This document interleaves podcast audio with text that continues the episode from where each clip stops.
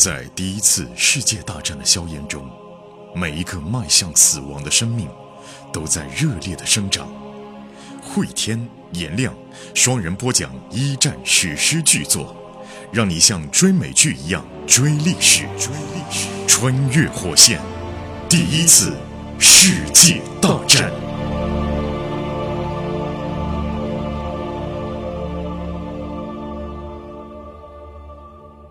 穿越火线一战，各位好，我是颜亮。我是慧天。再说一下我们那个通知啊，因为大家的支持和肯定，我们呢跟喜马拉雅又重新签了一个合同，把一战讲完之后，立刻讲二战和冷战的系列，这样呢全集可能会在三百六十集左右。那么我们会建立一个新的模板，这个是三百六十集模板的。这个新的专辑的名字叫《穿越火线：从一战到冷战》。请各位喜欢这个系列的朋友，呃，去一步订阅一下新专辑，因为我们以后的更新都会在新专辑当中来进行。前情回顾，我们已经来到了一九一五年的夏天的美国线，通过我们的美国的上流社会年轻外交家格斯杜瓦的眼睛，在交代着美国此刻抉择。就目前美国还没有参战，但是因为德国人打中了英国的一艘运武器的船，上面有一百多个美国公民死亡，造成了像美国国内呢有两种情绪，一种呢是继续反战。不要入局，那是欧洲大陆的事儿，不要掺和。但也有很强烈的情绪，就是毕竟有一百多美国公民的死亡，报仇雪恨，哎，要去复仇。当然了，我们的主线就是格斯杜瓦看上了富二代小姐啊，就是黑帮大佬起家的威先生家的女儿奥尔加，两个人有了第一次的约会。而此刻，大家别忘了啊，奥尔加的爸爸黑帮大佬威先生的司机就是我们的另外一位主人公列夫。列夫是奇才啊，他用一天时间就会开车了，而且那时候还是手动挡啊。司机的另外一项主要技能，比如说更换轮胎，他花了两个小时就会了。我到现在还不会换轮胎呢，还不会啊？哎，几天时间他就学会了更换机油和调整刹车装置。如果汽车不走，他知道怎么检查是电池的电路问题啊，还是油路问题。列夫如果上学。啊，读书不一定好，但是他这方面能力真的是个很厉害，动手能力极强。嗯，他当真是学习，我觉得也能成学霸，只要他想学。功课吧，只要他想学，学文科他就废了。威先生啊，曾经跟列夫讲过，马匹已经过时了啊，饲养马匹的人呢，薪酬会非常的微薄，人数呢也非常的众多，汽车才是未来。维亚洛夫同时也希望能够有一个身强力壮的司机可以兼做保镖，所以列夫太合适了啊！身边有列夫这样一个人，还真挺好的。对，又能打，然后呢又是老家来的人，信得过。对，同时呢又比较聪明，学什么都上手快，还是有心栽培的，还跟他。聊天呢，以后是汽车的天下，把马就不要学了，赶紧把车弄弄好啊！也是遇到了一个伯乐，自己是千里马。V 先生的车啊，是一辆崭新的叫派克特双六啊，这个车我没听过，但是您就听吧，它是一个七人座的豪华轿车，十二缸发动机，不同凡响。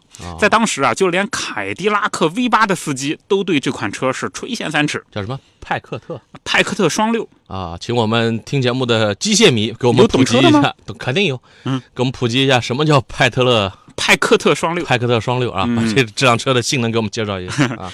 列夫觉得维亚洛夫这里方方面面都好啊，唯独就一条，对于维亚洛夫的那个所谓超现代化的豪华大宅，觉得。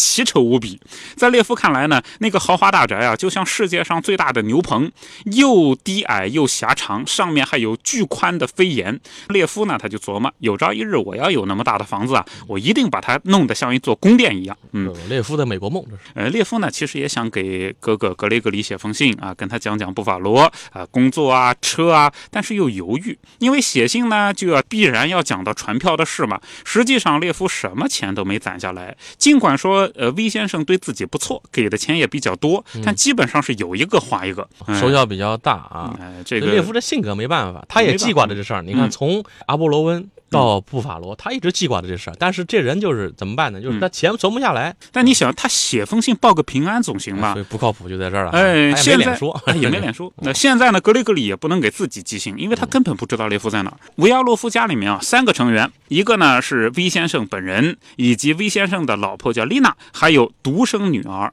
奥尔加前情出场过的，哎，这个奥尔加大美女啊，你想有多重要吧？她是这么大一个产业的家里面的头头的唯一的孩子，独生女儿，谁娶了她，谁就能继承威先生的庞大家产。对呀，对呀，嗯，就跟那希尔顿差不多啊，嗯，很像。列夫知道这个女孩啊，就是。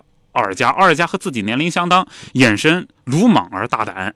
这个约瑟夫呢，教女甚严，他对于女儿十分的疼爱，但也非常的严厉。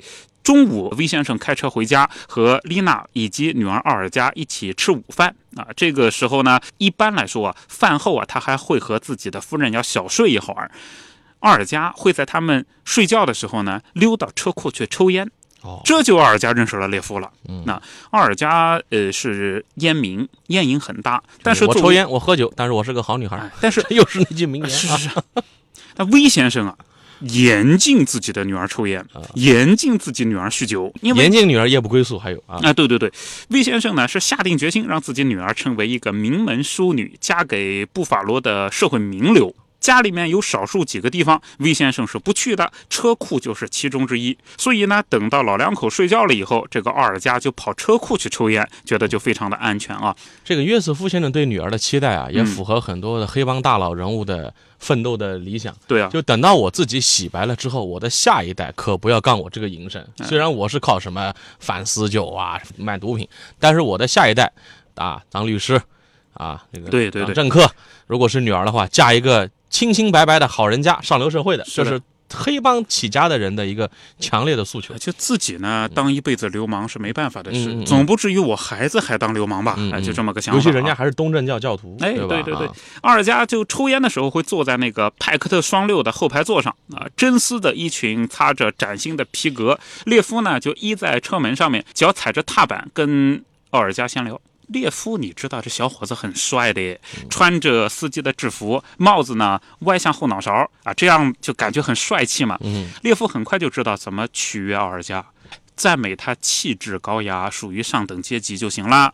因为你说她漂亮，她自己也知道自己漂亮；嗯。你说她气质高雅，属于上等阶级，哎，这个小女孩就特高兴，她就特愿意别人奉承自己，走路像个公主，说话像总统夫人，穿戴像巴黎的 社交名流。嗯 嗯，这个女儿的个性跟她爸爸一样，一样也是因为他们出生自俄国嗯，乡村，所以等他们成功之后，他们特别介意的是别人看我也是天生上流社会的人。嗯，所以列夫这点看得很准，我夸你就夸你，你天生就是上流社会的人，嗯你跟那些法国巴黎的夫人、美国的名流一样的，你不比他们差在哪儿啊？对，呃，列夫啊是生性敏锐，他把这个奥尔加看得一清二楚。还有，这是一个过度保护的富家女，嗯有无处释放的与生俱来的性冲动。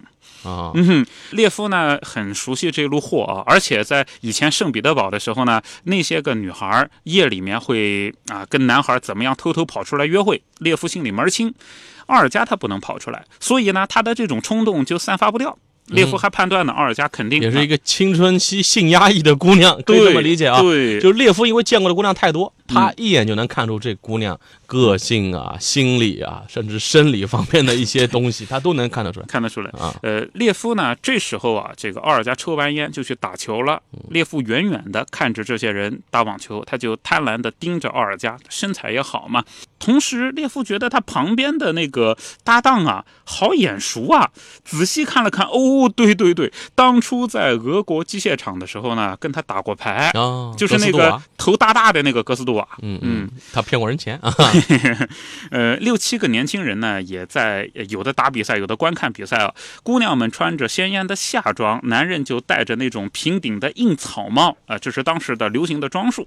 维亚洛夫太太打着阳伞，开心的在笑，还有女仆送上柠檬水。上流社会的消遣啊，比赛休息的时候呢，奥尔加站在一旁，大胆的接受了杜瓦地上的一根香烟。列夫看到啊，奥尔加把香烟搭在嘴上，就走过去给奥尔加点上。列夫心里面非常的渴望，有朝一日能够成为他们当中的一员，能够穿漂亮的衣服打网球，还能喝柠檬水。不过等到列夫站在奥尔加旁边啊，他就发现自己被完全的无视。奥尔加呢，正在和杜瓦起劲的聊着天，向杜瓦是平送秋波，尽显妩媚之色，就像他在车库里面跟列夫说话那样。但是列夫现在站在旁边呢，他看都不看列夫一眼啊，这个有强烈的挫败感。对呀、身份的这个差别，你只是我爸的一司机，这会儿是上流社会的交集，当然你就跟不存在一样嘛，是啊，空气一样啊。周围的人都当列夫不存在了。列夫这会儿有强烈的挫败感啊，列夫就对自己说：“哎呀，总有一天我要混上 混进你们这个圈子啊。”列夫就对自己说：“哎，你看这个女孩在车库抽烟的时候，可能对我这个司机啊表示友好；和朋友待在一起呢，就对自己冷若冰霜。嗯，小样，还有两副脸呢啊。”正准备走开的时候啊，列夫用余光就发现呢，V 先生沿着碎石小路朝网球场这边走过来了。呃，V 先生呢穿着这种普通的呃外套啊，里面一个坎肩儿，估摸着是过来找女儿跟客人打声招呼。但奥尔加在抽烟，不是吗？嗯。列夫灵机一动，两步并作一步，就把奥尔加的那个烟啊给他抢下来了。抢下来以后呢，把这烟搭在自己的嘴上。那奥尔加就惊呆了，嘿，你干什么？这个这个举动很。不礼貌啊！对呀，很冒犯别人啊！正在这时候，维亚洛夫走到跟前，说：“哎，列夫啊，你在干嘛？把我车开出来。”列夫说：“是是是，先生，我到这边来抽烟啊。”列夫就把手上的这个烟灰啊碾掉，然后把烟屁股塞进口袋。对不起，魏先生，我忘记自己是谁了。呃，下次不会这样了。于是呢，他就匆匆的走了。回头一望啊，几个年轻人正在和维亚洛夫说话，而阿尔加显得很心虚。他跟列夫四目相对，对着列夫眨眨眼睛，投来感激的一瞥啊。这边注意啊，这个列夫帮他解了个小围。对啊，因为他爸爸是不许他抽烟的啊。嗯，镜头一转，我们来到杜瓦家的客厅啊。刚才的小插曲就算一个伏笔埋在这儿。杜瓦家的客厅呢，里面装饰的既简约又大气。而六点钟的时候，格斯走进家门啊，自己的妈妈正在客厅里穿着丝绸夜礼服读着一本小说。格斯就问啊，这本书怎么样？看看标题叫《好兵》。妈妈说书写的非常不错，不过呢，我听说作者本人是个可怕的下流胚。聊书不是主要目的啊。格斯就说，哎，这个妈妈，我已经要回华盛顿和。到那边去处理一系列的事情啊，我们和德国那边现在很麻烦。总统呢，很快就要回到华盛顿了。我去了以后呢，可能很长时间回不了家。说到这儿，妈妈就说啊，你觉得我们总统会向德国宣战吗？杜瓦摇摇头，应该我们总统不乐意啊，不乐意。是不是会宣战呢？我们也不知道。至于说双方的僵局会不会破局，要看意大利现在的表现。意大利加入了协约国。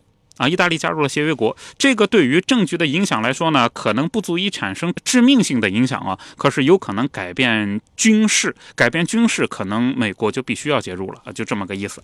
这边正好也在这交代了，在一九一五年的夏天，意大利开始入战局了。嗯，之前他们也是中立的一个态度，他加入了协约国的一方。嗯，这也是等他们协约国成为战胜国之后，意大利获得了很多土地的交代一下啊。对，就是意大利如果加入了以后呢，德国那边会受到很大的压力，德国有可能。进一步的投入力量进攻英法，到那时候美国不一定能够继续坐视这样的情况继续发展。说完了几句公事，杜瓦就立刻的妈，你帮我做个事儿来，那个 我想请你啊，呃，邀请一下 V 先生和他的太太到我们家来做客，喝顿茶。哦。看上人姑娘了啊！妈妈把杯子往这儿一放，嗯，明白了。格斯就说：“你不打算问我要干嘛吗？”妈妈就说：“我知道为什么，也只能是一个原因啊。我见过他们家那个漂亮的独生女儿。”格斯就说：“妈妈，你不要生气啊！我知道我们家呢层次比较高，参议员嘛。但是维亚洛夫也是我们这个城里有头有脸的人。”特别富有，他女儿天使啊，然后这个妈妈就说：“哎呀，他们家呃是不是天使不要紧啊，基督徒是吗？”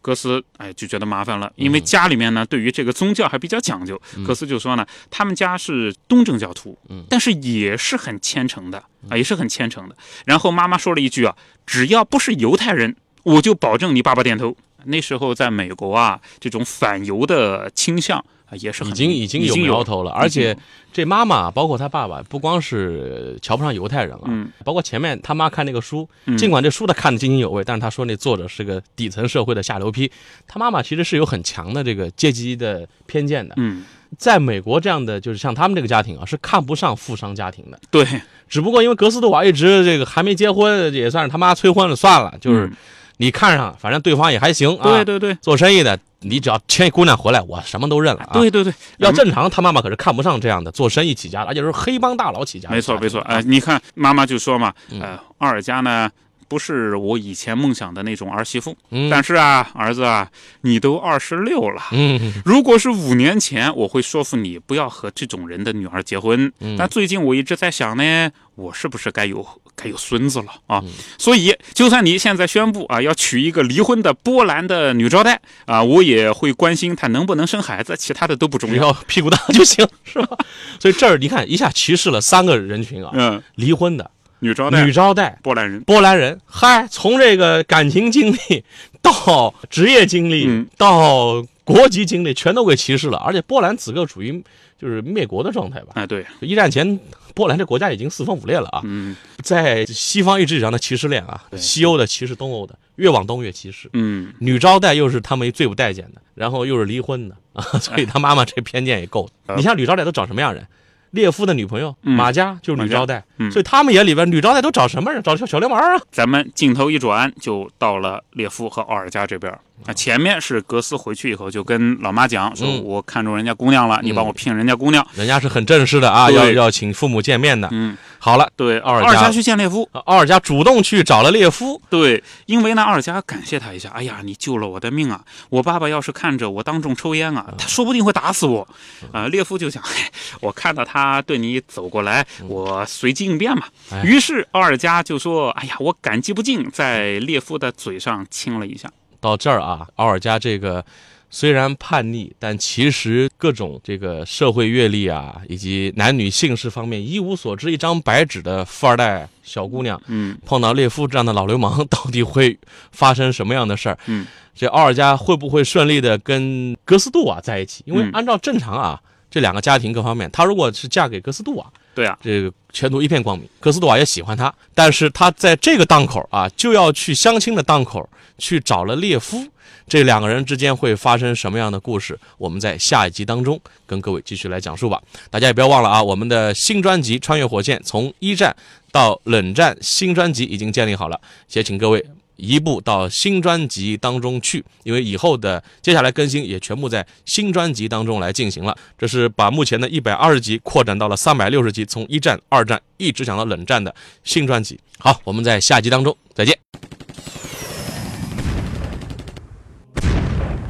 在第一次世界大战的硝烟中，每一个迈向死亡的生命都在热烈的生长。汇天、颜亮双人播讲一战史诗巨作，让你像追美剧一样追历史，追历史，穿越火线，第一次世界大战。